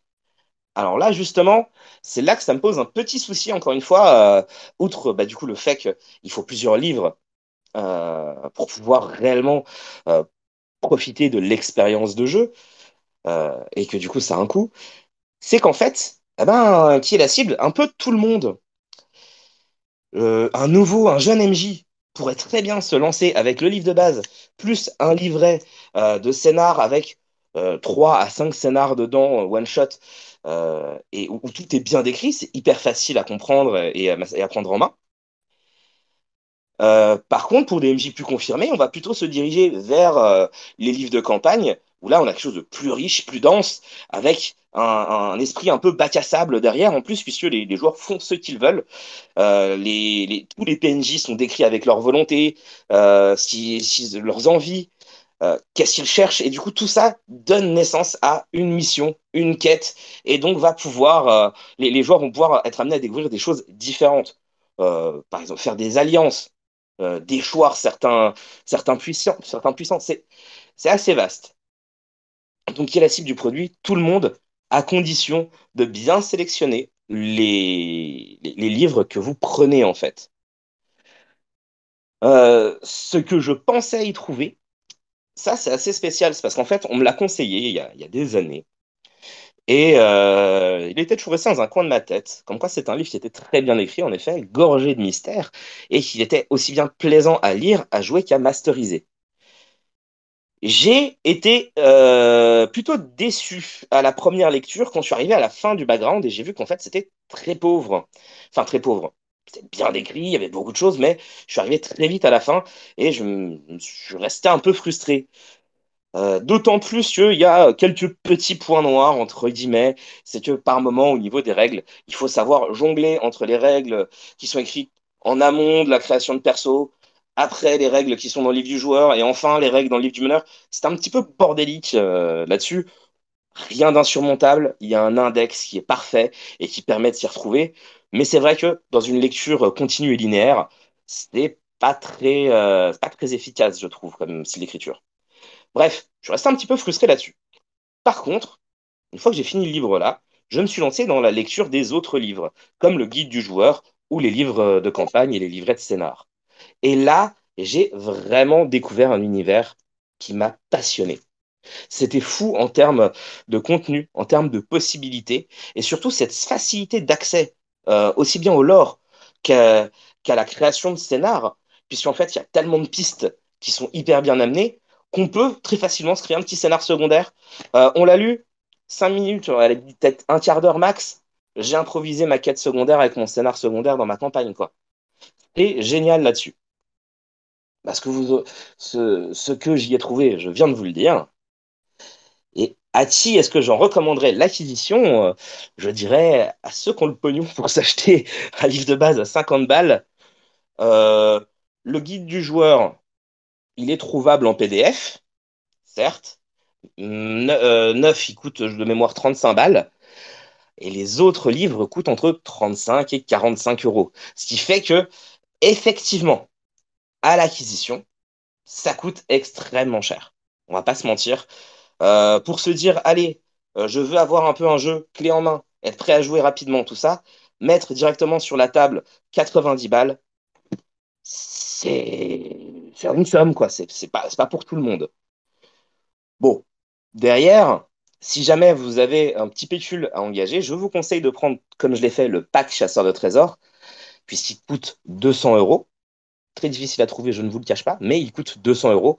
Et avec celui-là, vous avez l'ensemble de la gamme et vous en avez pour bien plus que 200 euros, quoi.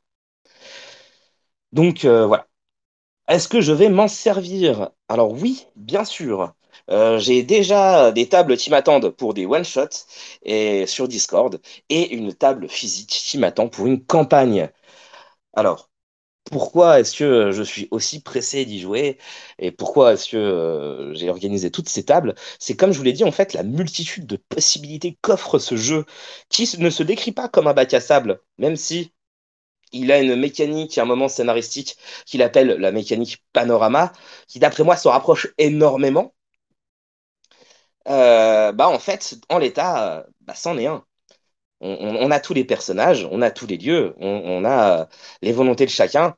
Alors certes, pour le jouer en mode bac à sable, ça va demander pas mal de lecture en amont, puisqu'il faut réussir à préparer euh, ben, de manière assez précise l'ensemble des personnages et des zones visitées. Mais derrière, je trouve que ça se fait, puisque comme je vous l'ai dit, euh, c'est raconté de manière très courte, très efficace et plutôt aérée. Pour finir, en plus de ça, on a pas mal de petites, euh, petites aides de jeu, entre guillemets, que j'affectionne énormément, euh, dans, qui, qui un peu tous les livres. C'est un peu comme si vous aviez parlé tout à l'heure des conseils de, de, Papy, euh, Papy MJ, sauf que là, en fait, c'est plutôt comme si euh, il y avait un copain, c'est des petits encadrés, comme s'il y avait un copain qui avait déjà lu le livre et qui vous tapait sur l'épaule en, plein milieu, en cours de lecture en disant Hé, là, on t'a parlé de l'élément là, bah attends, je vais te décrire un peu plus. Et il rajoute plein de petits détails qui, certes, ne sont pas réellement utiles euh, dans, la création d'un scénar ou dans la masterisation euh, pure scénaristique, mais qui donnent vie au livre et qui vous permettent de donner vie aux personnages, euh, aux PNJ et à l'univers dans lequel les joueurs vont pouvoir évoluer. Bref, je pense avoir fait le tour. Est-ce que vous avez des questions?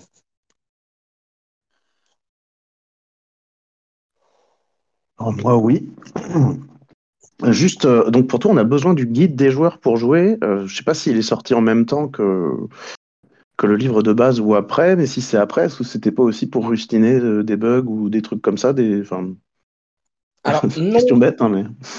non, non, t'as entièrement raison, mais, mais en fait, non, pas du tout. Il est sorti en même temps.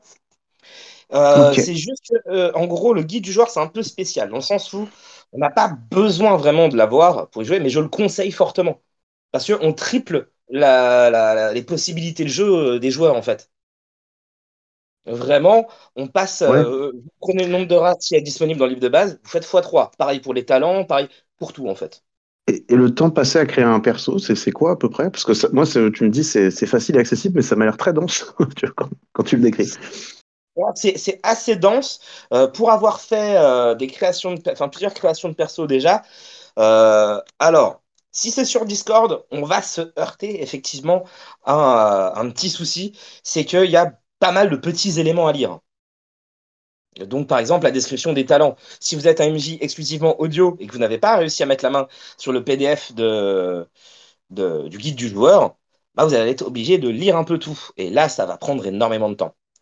C'est pour ça que je vous conseille d'avoir le PDF pour Discord, pour les parties en distanciel, pour les parties en présentiel. Vous ramenez votre bouquin, ça va super vite. Toutes les races sont magnifiquement illustrées, les talents sont vachement bien organisés. D'ailleurs, un livre qui enfin organise tous ces talents par ordre alphabétique. Donc, vous prenez la, la liste qui est en résumé, qui a des noms quand même, on va dire, assez évocateurs, comme par exemple le talent acrobatie. Bon, bah, on se doute à peu près de ce que c'est.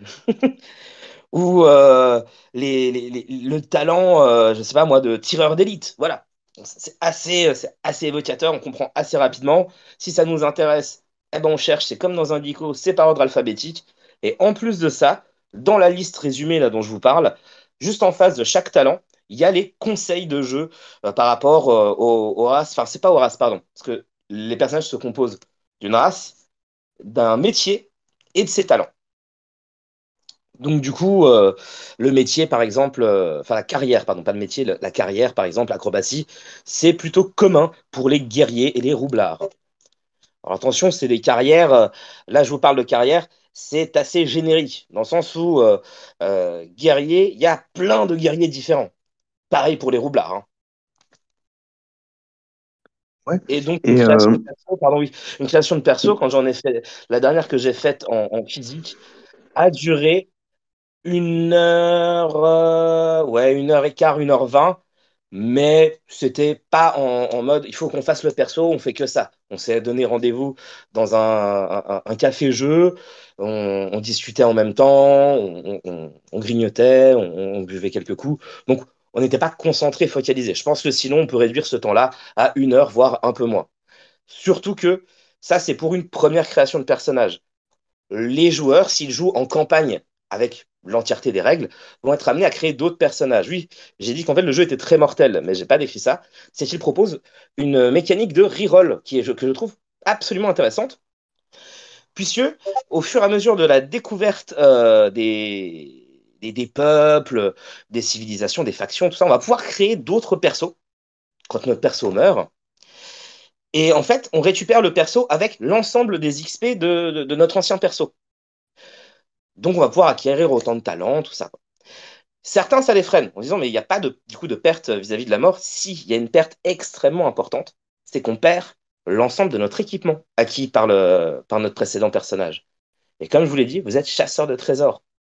Il y a des gens qui, avec une simple grande quête, ont réussi à fonder des cités grâce au, au pognon qu'ils ont ramené de leur chasse.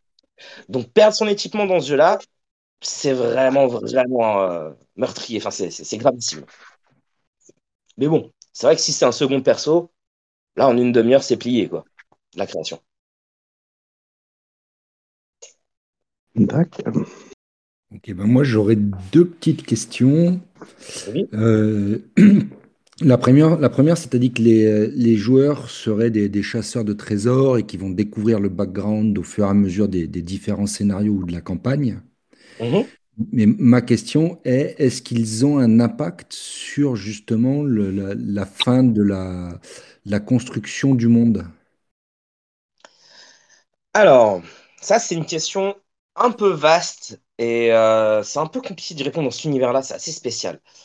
Puisque, oui, de par des effets boule de neige, par contre, par des effets directs, c'est possible à petite échelle si on fait des euh, mini-campagnes. Euh, si c'est sur la grande campagne, oui, bien sûr, complètement mais on peut déjà le voir sur certaines mini-campagnes qui sont données euh, dans des livrets.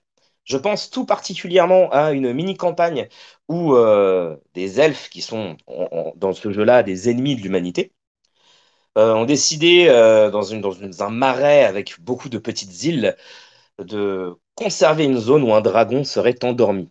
Enfin, c'est pas un dragon, c'est un drake, mais les Drake ont arrêté leur transformation en dragon il y a des, de cela des, décennies et des décennies. Or, là, il y en a un qui en a, qui, qui en a entamé une. Donc les elfes veulent protéger ce lieu. Sauf qu'il s'est réfugié dans une ruine avec un gros potentiel culturel, cultuel et magique. Donc les humains veulent aussi y aller. Les humains qui, font partie de multiples factions. À cela se rajoutent aussi des créatures magiques qui se disent qu'il y a peut-être du pognon à se faire. Euh, surtout que ces saloperies d'humains qui viennent là, eh ben, en fait, ils sont plutôt riches. Et euh, si on leur vend des artefacts, euh, bah, ça marche plutôt pas mal. Donc, en gros, les joueurs arrivent là-dedans. Ils ont toutes les factions qui sont un peu dans un statu quo. Et ils vont devoir démêler, des petites intrigues, fomenter des alliances, des complots, réussir à, battre euh, certains pions et certains dominos. Et ils vont avoir du coup, à la fin de cette campagne, vraiment, enfin même avant la fin, hein, des effets directs sur l'univers euh, dans la zone de ce marais et ses multiples factions qui s'affrontent. Cet effet-là sera euh, durable dans l'univers et aura des répercussions au sein d'une campagne. Mmh d'accord. Mais ça sera bien plus euh, subtil, on va dire, puisque euh, bah, il faut attendre que tous les dominos tombent pour en voir l'effet, quoi. Mmh, tout à fait. Ok. Bah, ça répond bien à ma question. Et j'enchaîne sur ma deuxième question. Au niveau de la création de personnages, tu as parlé des, listes de talents. Oui. Euh, alors, comment est-ce que je vais tourner la question? est-ce que ça amène pas une grosse tentation au mini-maxage? C'est-à-dire, est-ce que tous les talents sont vraiment employables ou est-ce que les joueurs vont se contenter d'une grosse quinzaine, une grosse dizaine de talents parce que c'est les talents qui font tout? Alors, euh, c'est une bonne question, mais en fait, c'est surtout que euh, c'est vrai que j'ai pas forcément donné cet élément-là, mais l'évolution ne permet pas de devenir un gros bill. En fait, vous commencez avec soit 3, soit 5 talents. Et après, vous allez obtenir un niveau d'un talent ou un talent complet. Euh, au début, tous les scénars seulement. Donc un niveau de talent ou un, un nouveau talent niveau 1, quoi. Mhm. Et euh, après, ça se réduit petit à petit. C'est vraiment utopique de se dire que son perso va terminer avec 30 euh, talents et que du coup, ça va être un peu le, gros boss totalement optimisé à fond. Non, il va falloir faire des choix qui vont être plutôt frustrants, je, te l'avoue, mais en même temps, c'est ça qui fait le sel du jeu. et, et donc, du coup, euh, ouais, c'est, je suis d'accord avec toi sur la tentation que ça pourrait apporter, mais le frein qui est apporté par l'évolution plutôt lente et justement euh, la dangerosité de l'univers, euh, parce que bah, il faut se dire que les, les créatures qu'on affronte ont le même système de création. Ben, ça crée justement que l'impossibilité de faire des gros billes omnipotents, quoi. D'accord. Donc, je vais rebondir sur une troisième question et après, j'en aurai fini. Et du fait de la, difficulté et de la rareté à acquérir des, talents, est-ce que ce ne sont pas toujours les mêmes talents qui vont être choisis? Absolument pas. Euh, en fait, vu que les carrières sont très très diverses, et les talents aussi, mais les talents touchent des points très précis du gameplay, on arrive vraiment sur une multitude de, talents différents choisis. Surtout que j'ai résumé énormément hein, pour euh, hmm. rentrer un truc assez circoncis. Euh, mais euh, en fait, euh, il n'y a pas que les talents, il y a aussi par exemple les cultures mystiques qui vont apporter des pouvoirs mystiques qui fonctionnent un peu comme les talents et d'ailleurs on dépense des points de talent pour les obtenir. Donc ça va être plutôt là lié à la magie, à la divination, tout ça. Donc en fait, on est vraiment sur bah, beaucoup, beaucoup, beaucoup de choix très différents qui permettent bah, du coup énormément de personnalisation et personne ne prend par exemple le talent qui permet d'avoir un bonus au maniement de l'arme à deux mains. Il y en a un dans le groupe et puis c'est tout. quoi. Sinon, mm. après, euh, on va prendre plutôt. Il y en a un qui va prendre plutôt des, des, talents magiques, un autre qui va prendre des talents de discrétion. Euh, et encore, hein, là je résume, mais dans les talents de discrétion, il y en a peut-être trois ou quatre. Dans les talents de maniement de l'arme à deux mains, pareil. Donc on tombe mm. vraiment sur de grandes diversités de, de, choix de talents et de personnages. D'accord. Ben, merci bien pour ta, ta précision.